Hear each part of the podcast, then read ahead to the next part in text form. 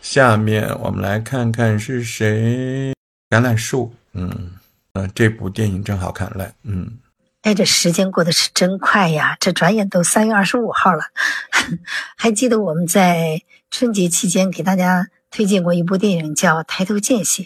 那个时候，那春节档的电影可是那么一波一波的，那那个叫好的不要不要的，热闹死了。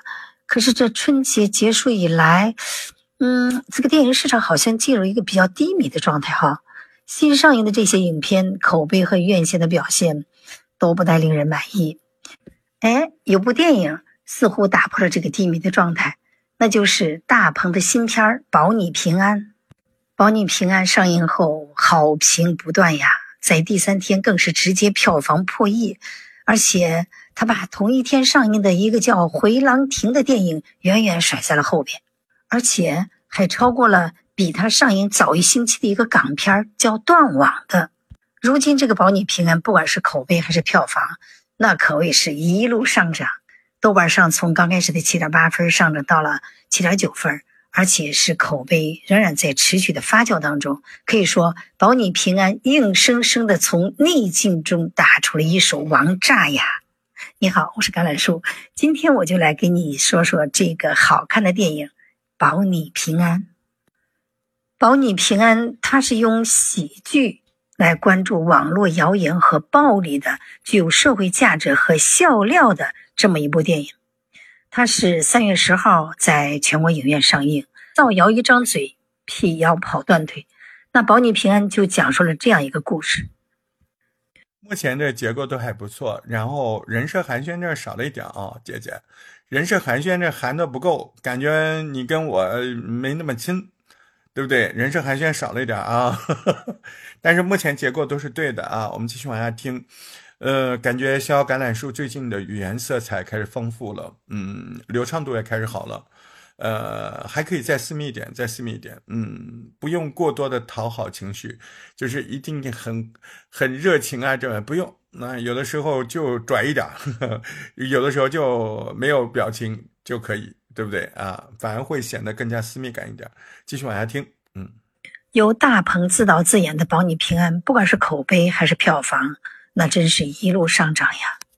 从豆瓣上开始的七点八分上了到七点九分，一直到三月二十四号，他的新电影《保你平安》上映十四天，票房破四亿。评分高达九点四分呀！不知道提起导演身份的大鹏，你会想到他的哪一部作品呢？是《煎饼侠》《缝纫机乐队》，还是这部《保你平安》呢？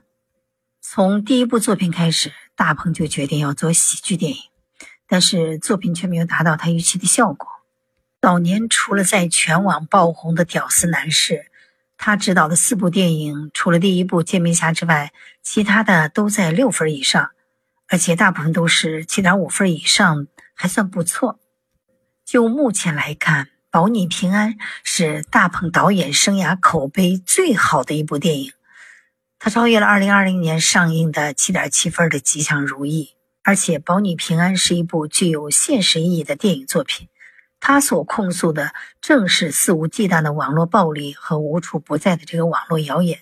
在电影中，宋茜饰演的韩露被污蔑、被诽谤、被人八卦，甚至死后还被人在背后捅刀子，饭前饭后都在议论他。但是这一切原因都只是因为键盘手在编造的这些台词，或是为了一句承诺。那大鹏在这里边饰演的魏平安。就踏上了一条辟谣之路，没有头绪的他只能顺藤摸瓜，挨个找传谣者。这部电影还真是完美诠释了一张嘴造谣、断腿辟谣，真是人心酸的这样一个过程。不仅如此，最后他也被网暴了。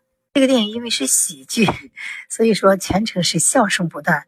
但是导演大鹏吧，他却把这个网络霸凌这个主题把握的非常好。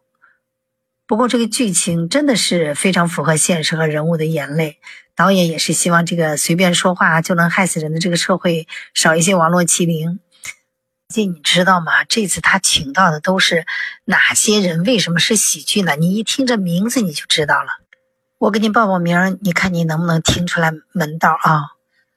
这一次他请到的有李雪琴、尹正、王迅、贾冰、杨迪。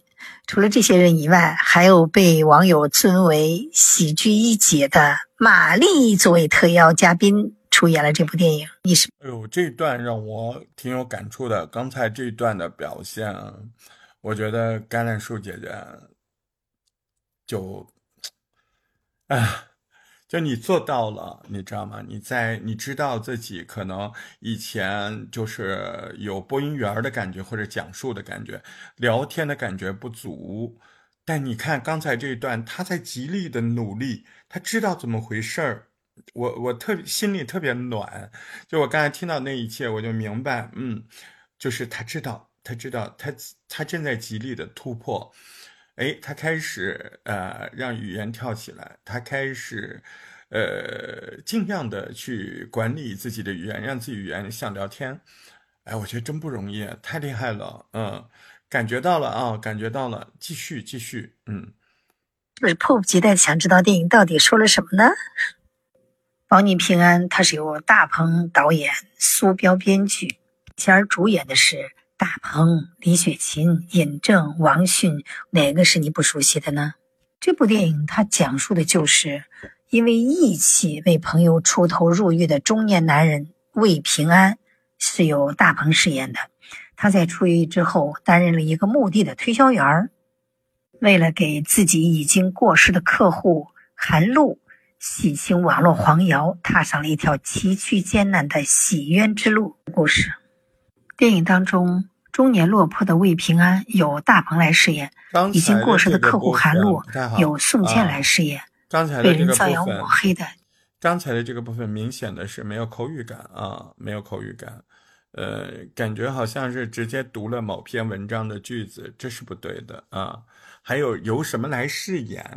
就是谁演的不就得了吗？还饰演，对不对？怕自己不够语言不够书面是吧？所以，为什么有时候我们语言没有那么生活化？就是还是原理啊，就是你在语言做转换的时候，你没有口语化，你没有换成自己的词语，对不对？你没有口语化的急切迫切的这个愿望，对不对？就是这事儿你不够重视啊，啊，一定要口语化，对不对？审美什么？我我们经常说，哎，播客做的不好是因为播客审美不好，到底怎么回事？你这头一个审美，你就是语言风格审美。你这端着的肯定就是不行啊！你看，嗯，这个叫什么？呃，叫橄榄树姐姐，她已经这个极力的在转了，但是转的还，就是我能明确的感觉，她她知道这个事儿，但做的还还没到位啊，还没到位。嗯，就是播客审美，首先就是语言风格，语言风格，你首先你得接地气，对吧？接地气，你得口语化。嗯，这个是这门。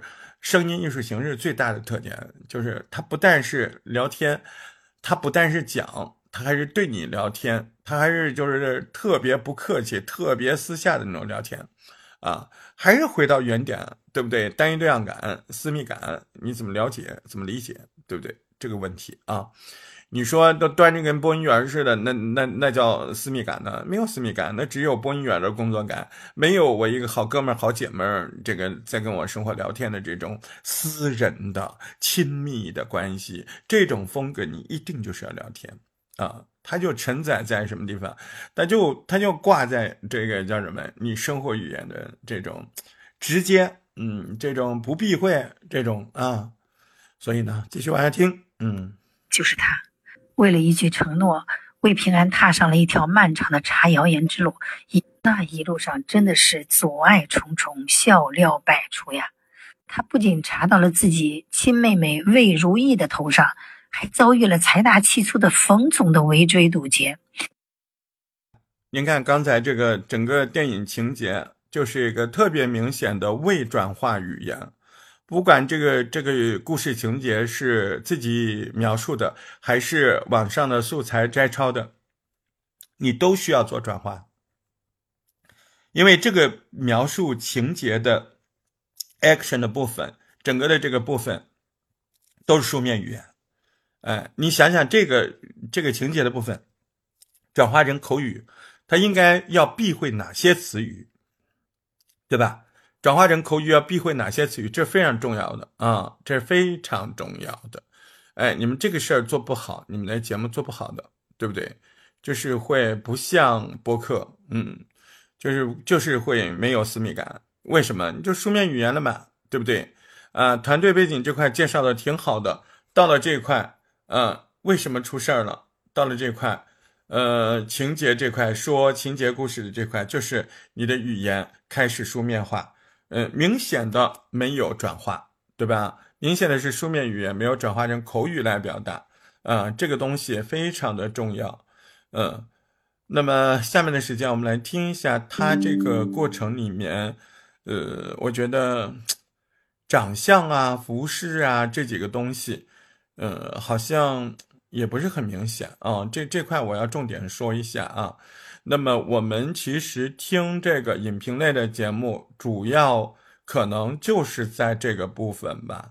啊，你前面有一些漏缺的部分，呃，如果是普通节目，有的时候也没关系。但是这一类的节目，如果你情节故事这一块，你这几个原则不参照，你可能很难丰满。前面几个同学就会是因为这些问题，啊，有的，嗯，你看前面有个五分钟就把故事讲完的，那那为什么呢？他就是没参照四大结构啊，对吧？那还有讲的不丰满的，讲的不丰满的就是主角人物长相、服饰描述没有啊，关键场景描述没有啊，没有画面呢，对不对？还有 action 的部分，你没有遵照作品原有的讲述顺序啊，这几点早就帮你们总结出来了，是不是？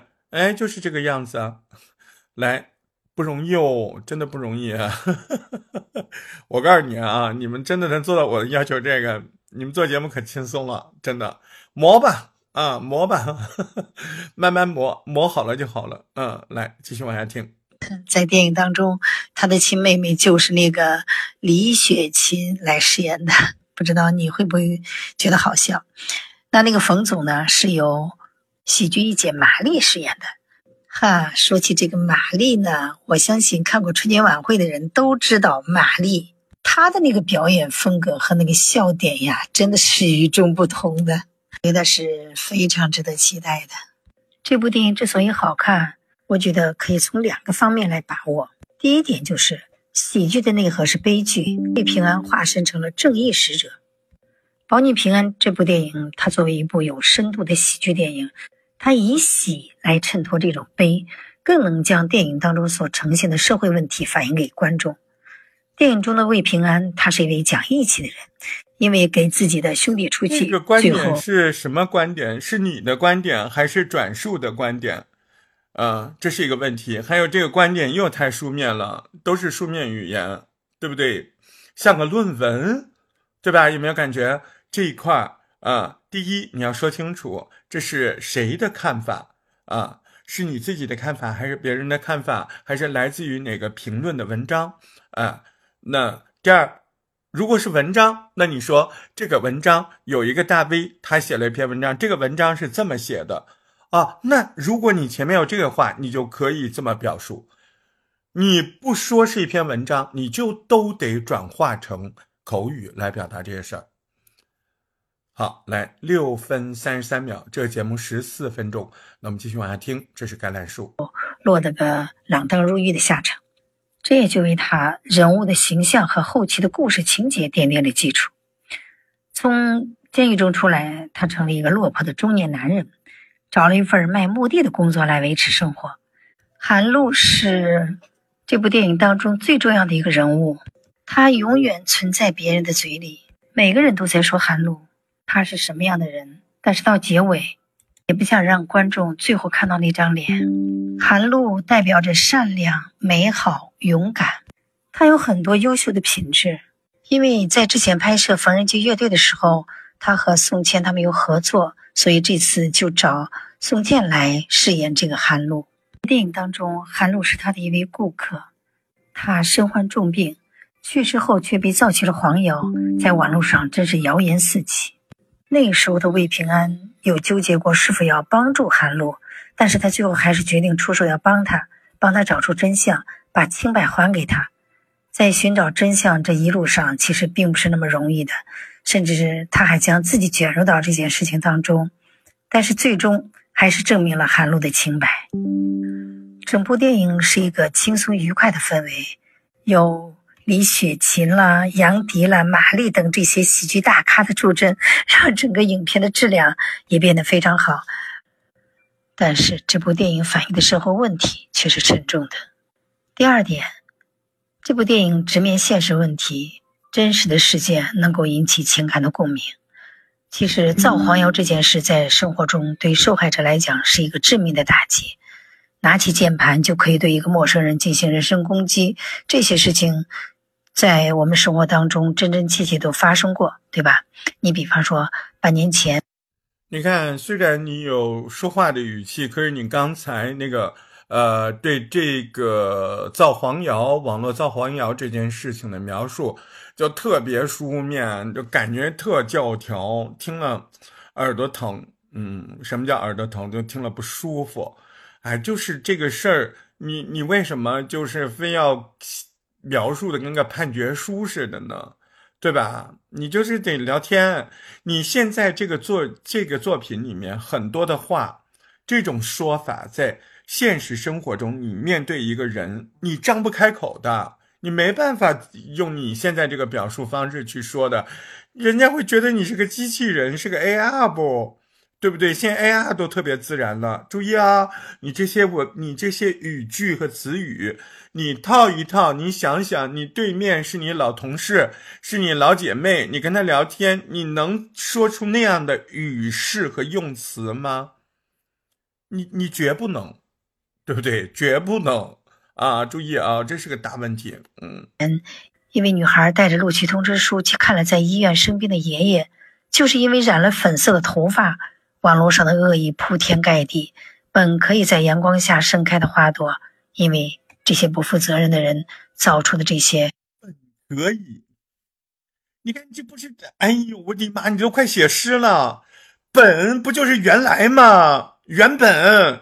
还搞个本可以，这些都是你们自己都察觉不到，都麻木了，一天到晚，一天到晚的举着个嘴里都是个文章，太吓人了，知道吗？嗯，审美有问题啊！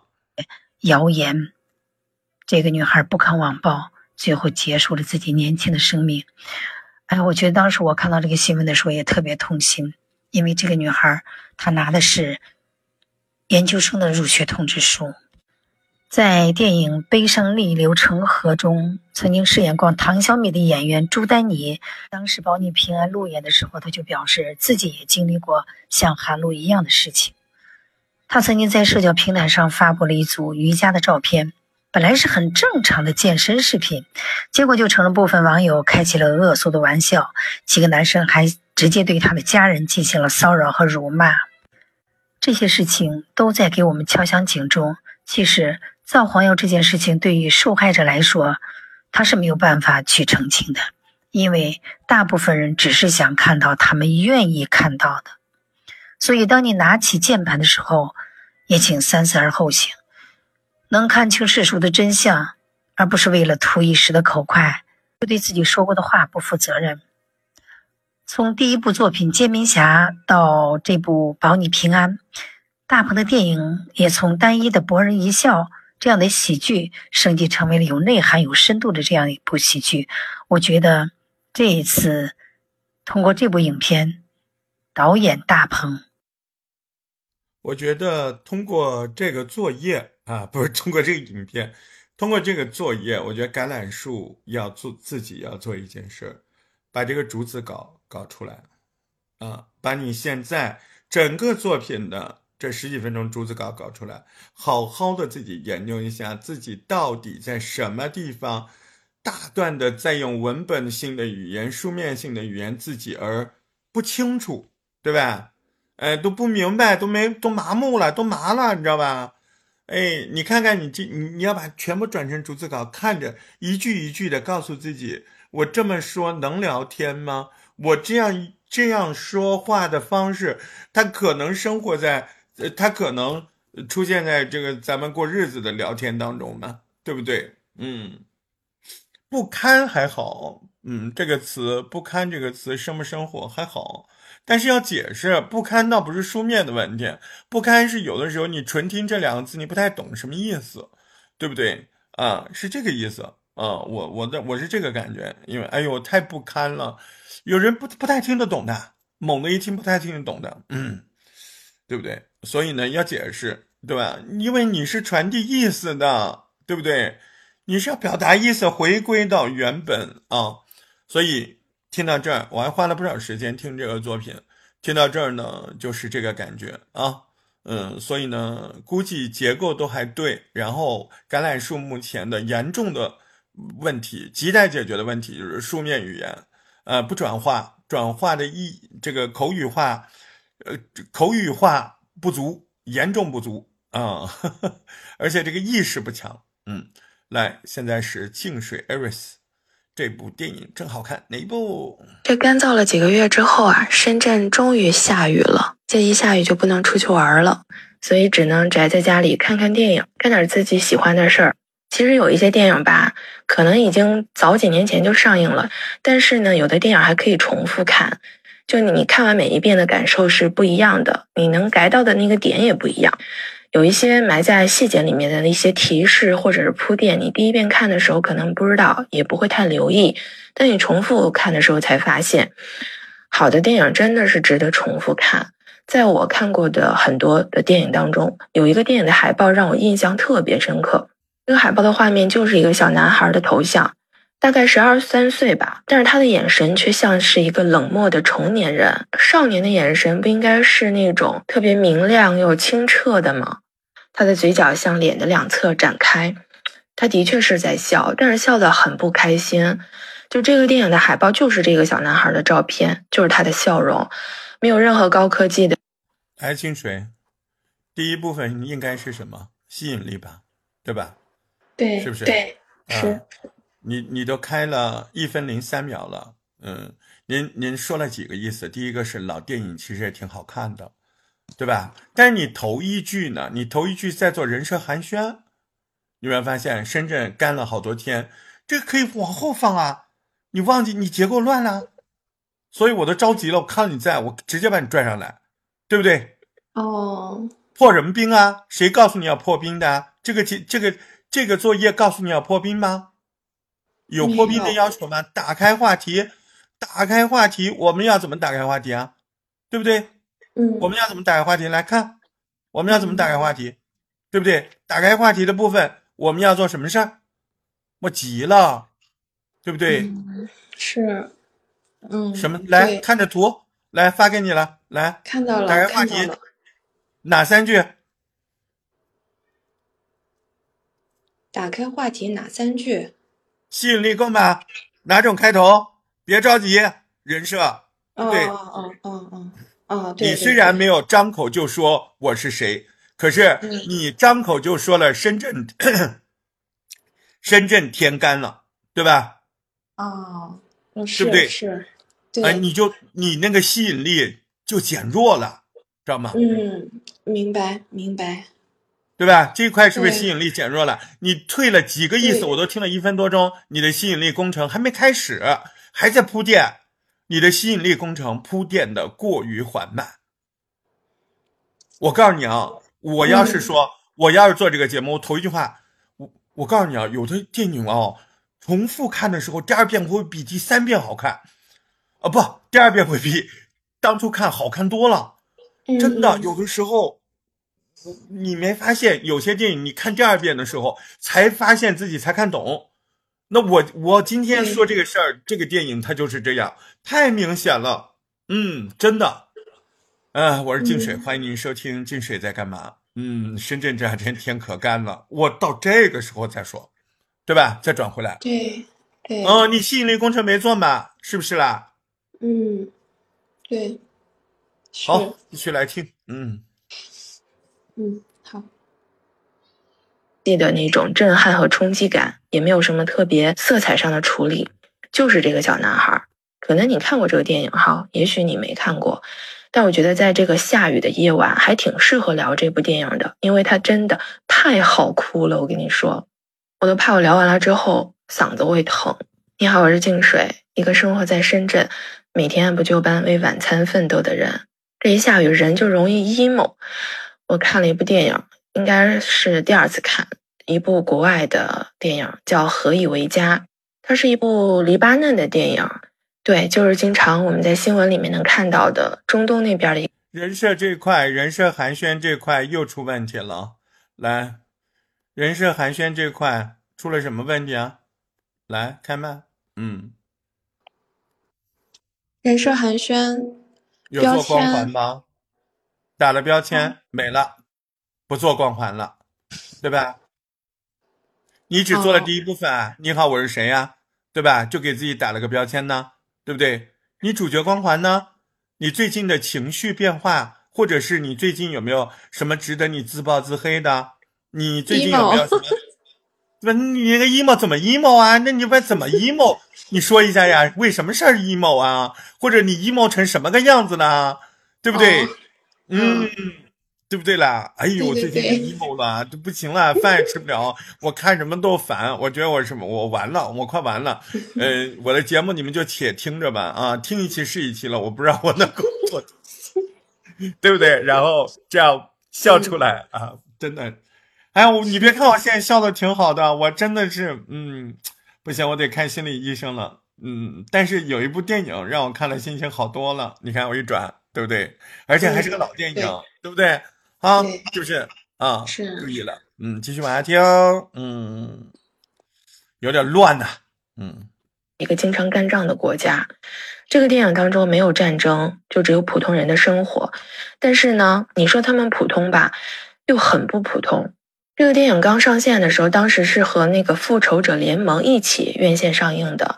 相对那些好莱坞大片、大 IP，这部电影相对来说是一部小的制作，当时也没有做什么大事的宣传，而且里面的演员也不是明星。但当时这部电影真的就是异军突起，凭借着口碑逆袭了。这个电影刚开始有一个画面，有一个镜头，就一个小男孩，他戴着手铐，走上了那个法庭的原告席。他特别冷静和坚定，然后在那个原告席上，他起诉自己的父母，因为什么呢？因为他们的父母生了他。可能你看过这个电影，也可能你没看过哈。但是呢，我建议你去看一看。这部电影获得了2018年戛纳电影节金棕榈奖提名，还有奥斯卡最佳外语奖提名。导演叫纳丁·拉布科，她是一位女导演，一个黎巴嫩人，黎巴嫩本土第一代导演。他自己就是出生在黎巴嫩，而且呢，也是在战乱当中长大的。导演纳丁在一次采访当中说，他有一次参加一个派对，派对结束之后回家的路上，大概是凌晨一点左右吧。当他在等红绿灯的时候，透过车窗就看到了一个孩子在他妈妈的怀里半睡半醒，大概有两岁。这个小孩子当时没有哭，因为他似乎就只想睡觉，但是经过的车的声音非常大，又会把他吵醒。睡得很不踏实，他看到了那一幕，对他很心碎。小孩子那个闭着眼睛的形象一直都是在他的脑海当中。于是，当他回到家之后，他就画了一幅画，他把他心中的一个小孩子对着父母哭喊、责怪他们把他带到这个世界上来的这个场景画成了一幅画。这幅画呢，就成了他拍这部电影的初衷。《何以为家》这部电影前后一共用了五年的时间制作，前期光是就是走访调查就花了三年的时间。本来就是没有剧本的，这部电影没有剧本，剧本就是在他走访的这三年当中才慢慢逐渐形成的。他们拍摄一共花了六个月的时间，然后拍了五百多个小时的素材，后来用了一年半的时间进行剪辑。剪出来的第一个版本长达十二个小时，那经过了多次修改，最后剪成了戛纳的一百二十六分钟的那个版本。他们选的演员呢，也是黎巴嫩当地底层的社会的这些穷人，让他们来演自己真实的生活。他们在选这些演员的时候，尤其是一些小演员，他们就发现这些小孩子一直都不开心，不会笑，就即使送给他们玩具哈，他们连碰都不带碰的。他们也没有表现出任何的兴趣。就这部电影的主角是一个十二岁的小男孩，叫赞恩，他自己本身就是一个叙利亚的难民。瘦弱的脸庞，凌乱的头发，大大的眼睛，因为忧郁还皱着眉头，然后嘴角向下。在整部电影当中，就这个小演员，他很多时候的表情都是这样的。当这个导演在贫民窟里面发现他的时候，当时他已经十一岁了，但是从来都没有上过学，连自己的名字都不会写。在阿拉伯语当中，赞恩这个名字就只有三个字母，但是他不会写，而且他的个子也比较小，因为长期营养不良，他比同龄的孩子都要矮小。电影当中有一个画面，就有一个医生在检查他的牙齿，说他已经没有一颗乳牙了，就已经换完牙了。用这个方式来判定他的年龄大概是十二、十三岁，他没有任何的出生证明和记录，这个就是他自己本人的一个实际生活的呈现。电影刚开始的时候还没有进入正片儿，就随着字幕一起出现了一个镜头，这是一个俯拍的远距离的镜头，从天空往下看的视角。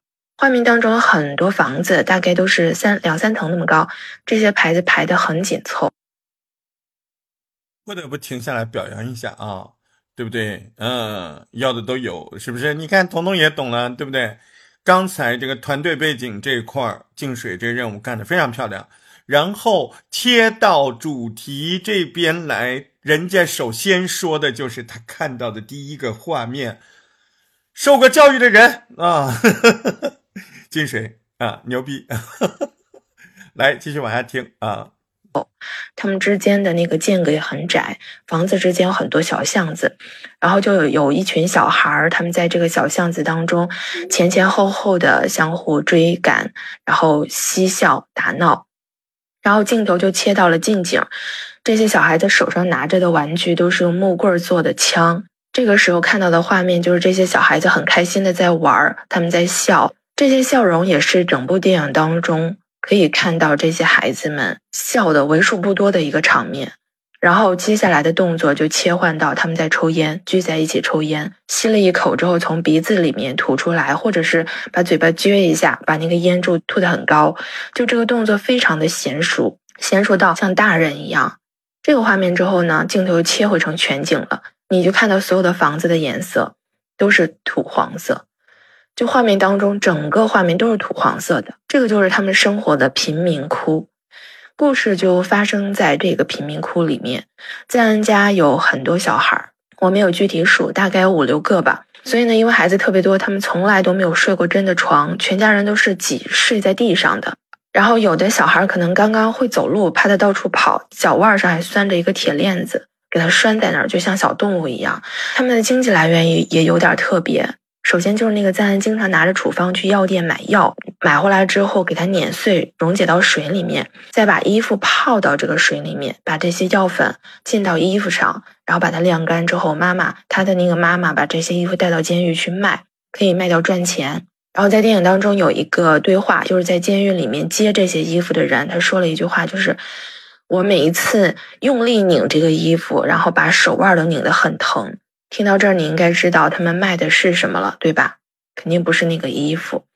然后，另外一种经济来源就是这些孩子们他们在大街上卖果汁，他们自己做的果汁，然后拿到街上去卖，卖给这些行人还有开车的人。再有一个经济来源就是那个赞恩在杂货店里面做零工，他没有上学，十二三岁没有上学就做零工，童工嘛。在他所有的弟弟妹妹当中，跟他关系最好的是一个叫萨哈的，跟他年龄相仿的妹妹，就他们两个年龄比较接近。这个哥哥对妹妹就特别好，他是一个非常暖心的哥哥。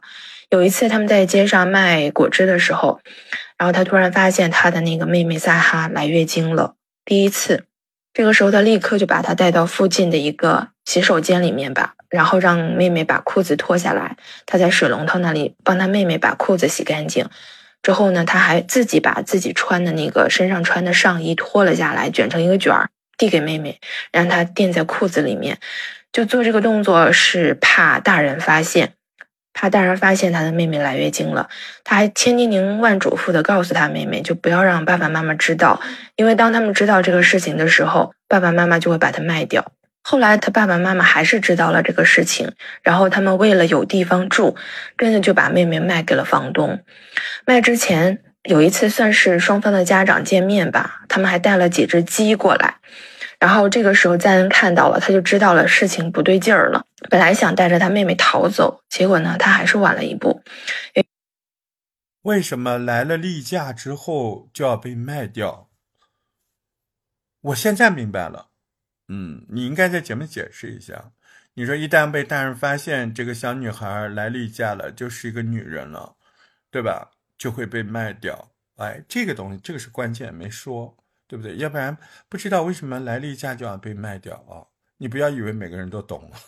一个晚上吧，他一晚上没睡，很早起来，他就把妹妹的衣服装进了一个蓝色的垃圾袋里面，然后去了杂货店，趁那个老板不注意。就装了很多方便面，还有姨妈巾，混在几个垃圾袋里一起带出来了。结果当他回家的时候，发现还是晚了一步。他的妈妈和爸爸已经连拉带扯的把他妹妹给拽出来了，就要把他妹妹送到那个房东家里去。妹妹不想去也没有办法，然后这个哥哥阻止也阻止不了，因为他才十二三。妹妹不想去也没办法，这个时候你不应该描述一下妹妹的表情吗？就看见妹妹在撕扯，啊，她的眼睛怎么样？她那个原来她她妹妹哦，就是一个瘦瘦的，怎么样一个小孩，是一个圆脸圆圆的什么样一个人，对吧？你这个时候补进去描述啊，对？嗯，画面感觉来，然后她妹妹绝望的看着她那个泪水啊，怎么样怎么样？对呀，顺着说表情把样子给说出来。你你现在已经拿起雕刻刀在刻这个故事了，嗯，但是没有入木三分，知道吧？就没有更牛逼，更牛逼在这儿呢，对不对？你要把那个说完之后，让我感觉我看过了，明白吗？明白，明白，明白。但你但你现在通了，你知道怎么回事了，对不对？知道了吧？因为你做这个东西真的已经有八十五九十分了，你你故事讲的很顺畅，然后前面各方面做都还不错，嗯，都还不错。我很少叫你重做作业的，你这个作业可能要自己磨一磨，啊，自己去想，哎，不能说我我我知道了，我我懂大师都跟我讲这意思，但是你能不能做得到？哎，又去做，比你重新做三个节目都有用，啊，真是苦口婆心跟你们讲，就是本事就这么练出来的。就是我清楚的知道这个事儿，就是这一笔像写毛笔字一样，这一笔要提勾啊，我我没我没记得，我写的时候没提，那这个时候你可不就得再找张纸提勾提勾提勾，哎，提它个一百遍，对不对？所以我们不说一百遍，我们起码得回头哎把这些弥补掉。对吧？弥补掉好吗？OK，好的，好的。嗯，我们继续往下听啊，我觉得蛮好听的，蛮不错的，已经有可听性了。嗯，三岁嘛，年纪还有力气都非常小。他那个爸爸吧，真的很畜生，还挺着急的，就一下子在那个楼梯上，就双手把他妹妹给举过头顶，就扛在肩膀上，然后下楼，很用力的把他压到那，压到了那个电动车的后座上，就这样把他妹妹给带走了。这个小男孩，十二三岁的小男孩，十二岁小男孩根本就追不上，他当时就特别的无助，就因为他拼尽了全力，也做不了什么，改变不了什么。后来他就自己一个人带着那个蓝色的垃圾袋，坐了一个大巴车就离开了。他想去一个地方，就原本他想带着他妹妹逃逃去的那个地方。然后在路上，在途中，他就呃从车窗看到了外面有个游乐场。毕竟还是一个小孩嘛，他就赶紧让那个司机停下来，他就下车了。他自己一个人坐了一次摩天轮，而且在摩天轮上看到了远处的大海。但镜头当中，他真的是一点情绪都没有，完全一点一点都不开心。后来有一个悬，这个地方是重点镜头啊。嗯，你前面讲的就挺好的，但是镜头当中他一点都不，表情都没有，一点都不开心。我就等着你要说，你没说画面，画面上在一个什么样的场景，什么样的游乐场，他怎么坐在那儿，镜头里看着他，怎么脸上毫无表情，旁边是什么样的颜色，他是什么样的脸，什么样的服装，你给我看啊！我想抠死你，你都你都能够成功的讲到这个程度，结果呢，你不管我了。嗯，是不是？嗯，这是关键点。其实最后我们记记忆一个节目啊，肯定就是几个点。对吧？就是我们听过的东西。我现在只记得你描述他给妹妹买姨妈巾，哎，那块你是成功的，这不画面感没有，嗯，但是还是讲述的还是挺成功的，嗯。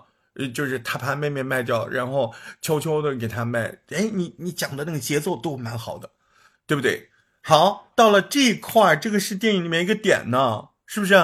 是不是一个点，让你印象这么深刻？你居然不描述你看到了什么？你这个没有良心的家伙，对我们一点对听众一点都不负责任。嗯，谢谢，对不对？最关键的点，导演恨死你了。导演为了拍他面无表情在那玩游戏的设计，想了好几年呢。你不提，你只说拍的好，拍的好，那个镜头拍的正，怎么好了？导演说：“我给你五块钱，你讲一下吧，是不是？”好，继续往下听啊。二十二分钟，我们听了十分多了啊。转的那个飞行椅，那个飞行椅一转起来是可以那种上下起伏的，然后在圆心位置有个轴，那个轴吧就做成了一个女人的造型。结果这个赞恩就跑上去了，把那个把那个衣服给扒掉了。这一个动作刚好就被啊附近的一个餐厅里正在搞卫生、擦玻璃的一个服务员给看到了。后来这个服务员就把他给收留了。但这个服务员他自己也是一个非法移民，他本来就是黑人，他现在呢是在靠假身份证在生活的。他自己的生活条件也非常差，还带了一个一岁多的宝宝。他们住的应该不叫房子了，都是用那种铁皮临时搭的，非常小的一个简易的小屋，还不是用砖或者是水泥砌的呢。他们那个环境吧，也是一个小屋一个小屋排着的。气人呐！说人都不说长相，一点习惯都没有，一点都不像带着都带出来的人。说人就得说长相，知道吗？老是解释这个人，首先就是哦，这他这个黑人，一个胖胖的女的，哪怕你说的简单一点嘛，或者是个瘦瘦的女的，很瘦很瘦那种，嗯，对吧？说人就得说长相，先说长相后说人啊，啊，那种贫民窟。这个赞恩被收留的这段时间，那个服务员终于可以不用自己带着孩子，就是去上班了，还要把孩子给藏起来，他就让赞恩在家里面帮他看宝宝。但是好景不长。他的那个身份证，即便是假的，也要到期了。但是他又没有钱去续，不够钱不够，所以呢，他就去找那给他办假证的那个人，给他跟他商量讲价。但那个人不同意，还劝他把自己的儿子卖掉。他当然不同意了呀，他是妈妈，所以呢，他还是想自己再想想办法吧。然后有一次，他就出去筹钱，结果呢就被警察给逮捕了。被抓到那个难民集中营了吧？应该是，这时候就只剩下那个赞恩和那个小小小孩了。我觉得这个时候那个小孩真的好可怜，他很饿，因为他还在喝奶，应该不到一岁吧，没断奶。然后他平常都是喝奶，他妈妈那个直接喂他，或者是通过吸奶器吸到奶瓶里面。但是现在呢，他妈妈就回不来嘛，所以他就没有奶吃，非常的饿，饿的直哭。然后那赞恩吧，他还挺懂事的，他就去跑去给他买了一小罐奶粉。回来的路上看到别的小孩抱着奶瓶，他就直接把那小孩奶瓶给抢，带回家给这个黑人小孩用。然后这黑人小孩他不喝，因为他冲出来的那个奶粉那个味道跟那母乳的味道不一样，所以他很认，就是他不吃。然后后来他就抱着这些小孩。出去去找他的妈妈，结果也没有找到。别人问起他的时候，他说问他这个弟弟跟他为什么长得不一样。他说他妈妈当时怀的时候喝了很多咖啡，每天喝一壶咖啡，就言外之意，因为喝咖啡喝多了，所以他弟弟才会长这么黑。然后他们两个就特别特别脏，就是已经脏到臭的那种地步了。电影里面有个细节，就是这个小男孩，他从一开始那个衣服就没有换过，就是。最开始，他跟他的妹妹们在街上卖那个果汁，在家里面卖果汁的时候，身上穿了一件蓝色的小外套。后来，他就穿着这件衣服离家出走了。之后，就从此一直都没有换过衣服，始终是这一件蓝色的小外套。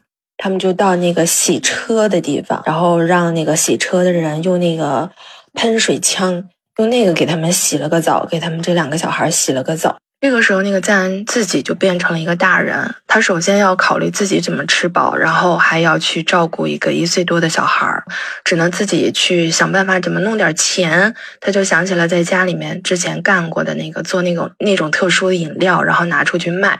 他卖的时候还拉着一个小像是一个盆或者是一个桶吧，然后把那个小孩放到那个里面。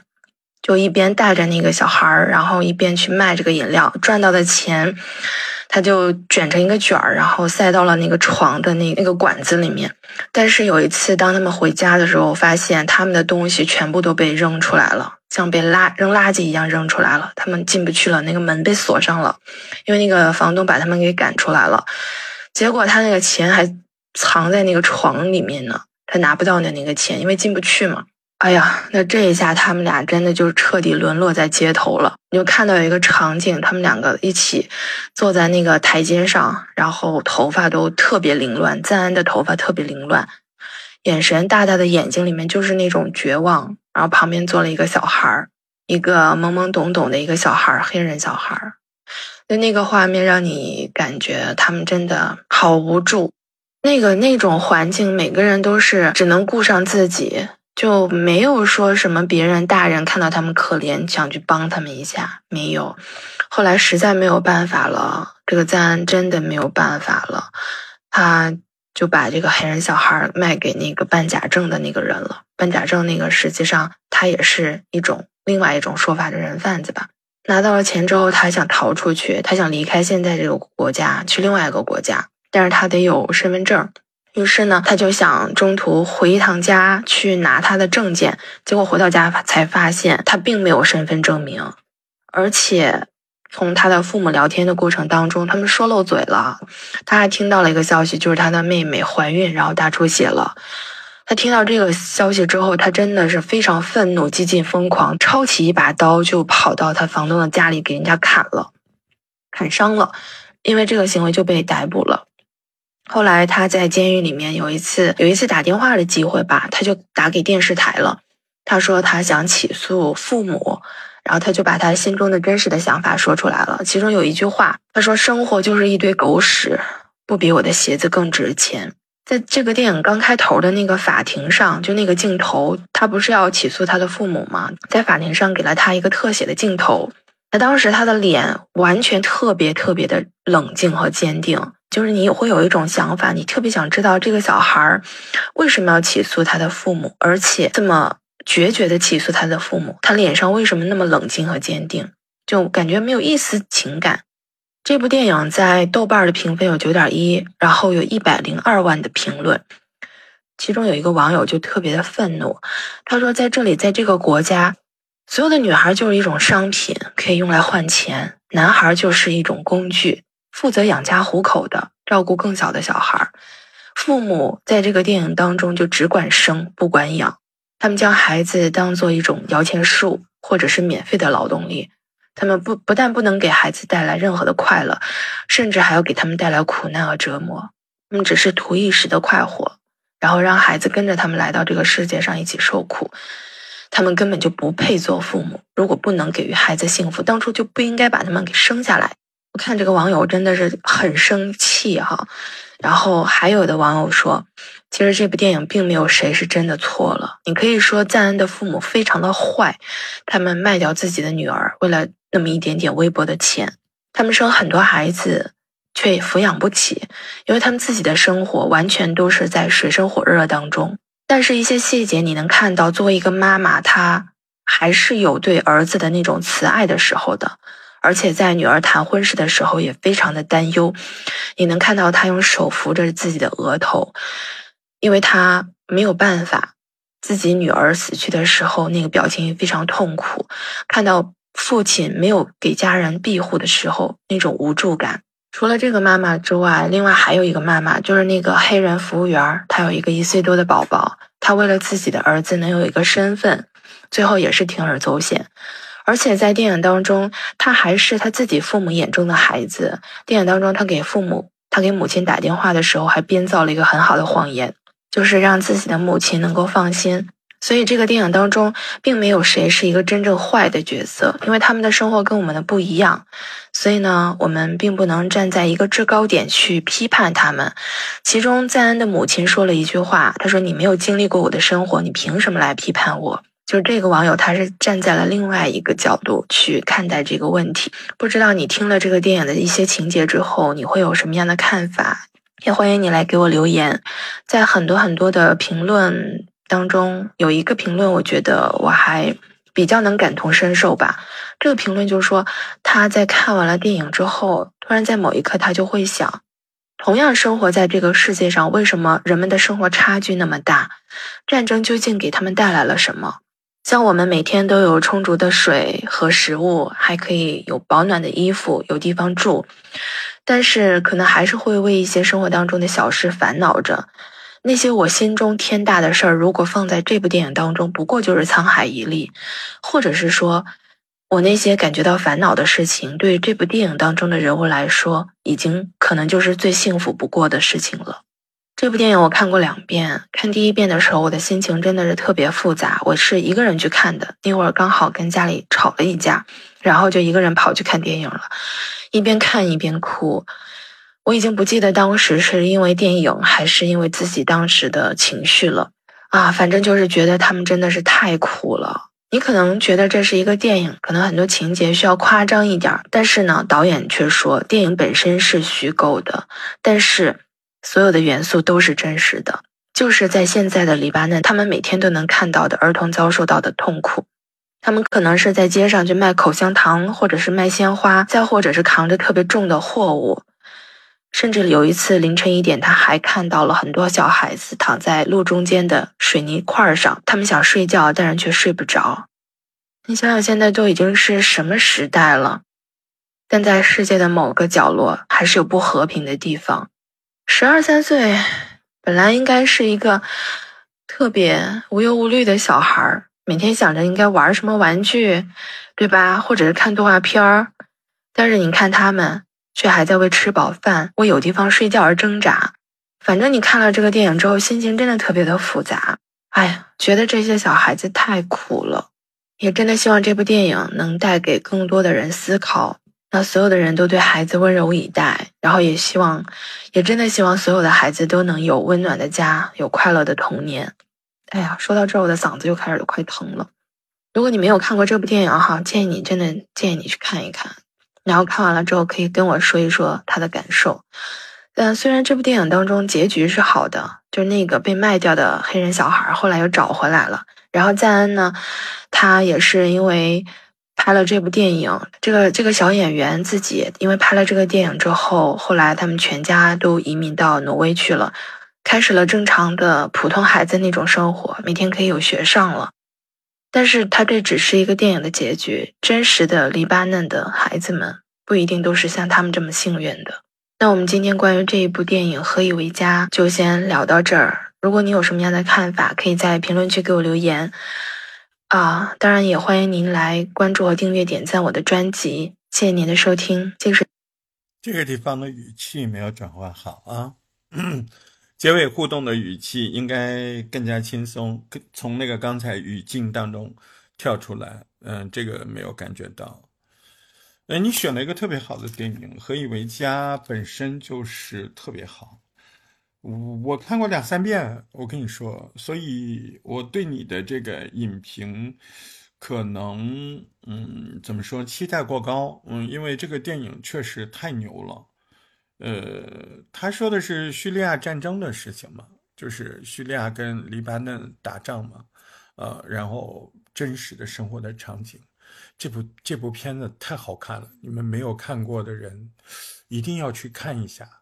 看一下，你会有有有几个特别 有用的东西啊？什么东西啊？我就比静水可能要讲的接地气一点，就是你看了这个电影，你会有些烦心的事情没有那么烦了，你会有一些感觉自己有些欲望是不是过多了？是不是有点骄奢淫逸了？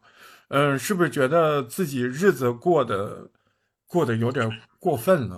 嗯，真的，当你看到那些人，这个电影最好的东西就是这个，一个就是会告诉你战争有多么的可怕，贫穷有多么可怕，嗯，人性在里面整个就扭曲了。我觉得我们在这种安逸的、稳定的发展的社会里面过日子过久了，真的会，真的会。需要看一看这样的东西，不是说看到别人不好，然后你就觉得自己过得好一点儿嗯，确实有一点啊，这这个确实是需要这样。嗯，看这样的电影，你会知道人性当中呢有一些善，呃，你这这种东西啊是多么的珍贵。还有那个弟弟，呃呃，这个哥哥对妹妹的那种，嗯，兄妹的那种在乎，那种情感，那种要救他，怎么样？我觉得人性里面很多，呃，那种恶和很多那种天然的善，哎呦，在这个电影里面太好了。你你你你真的要看，你看完之后你会明白很多事儿，你会更看得清自己。嗯，如果你你真的没有看，你可以先听听我们静水的这个作品啊，这个影评，我觉得很不错。呃，如果说嗯前面我们讲了几个东西，我就不想再复述了。我觉得在那个多元观点这块儿，嗯，过于单一了，嗯，过于单一了，还可以再讲一下，因为是个影评嘛，还可以再讲一下一些专业影评人的意见。你没有，你只讲了一个来源，就是普通观众，对吧？普通观众挺好。啊，讲了几个，所以你的那个多元观点的转述有点趋同，是不是？趋同，嗯啊，其实我就看过，呃，有说这个电影利用这个东西，就是反面的。哎，我们有的时候转述的话，就是要有一些反面的意见呢，一边倒就没劲嘛，对吧？所以对你要求有点高啊，但是这无异于是个还。对于初学者来讲，已经很上路子的作品，嗯，挺上路子的，嗯嗯，能干这个，这评价够高了吧？嗯，是不是？好，好，加油啊！周末快乐，嗯嗯，周末快乐，谢谢大石头。哎，其实挺不容易的，我觉得，哎呦，这才接触多久，能做成这样子，真的挺有天赋的，我觉得啊啊，布丁大清早的哭兮兮的。给我 发留言，啊，我挺感动的，对不对？嗯，交罚款啥的，嗯，但是我就能感觉到，嗯，有一群人，他们未来如果在播客上有成功，那一定是有原因的，啊，那一定是有原因的，是不是？啊，他他赚钱赚的明明白白的，我跟你讲，他未来如果能够在播客里面。有所斩获，那一定是跟他的坚持和努力分不开的，啊！如果你平常只是这么想，那你就来我们这儿经常听一听，哎，然后我们看一看啊，看一看，哪怕你自己不做，你看看这批人未来哪几个人会如雷贯耳，我就这么我就这么敢断言，对不对啊？一年大变样，三年你完全赶不上，我跟你讲。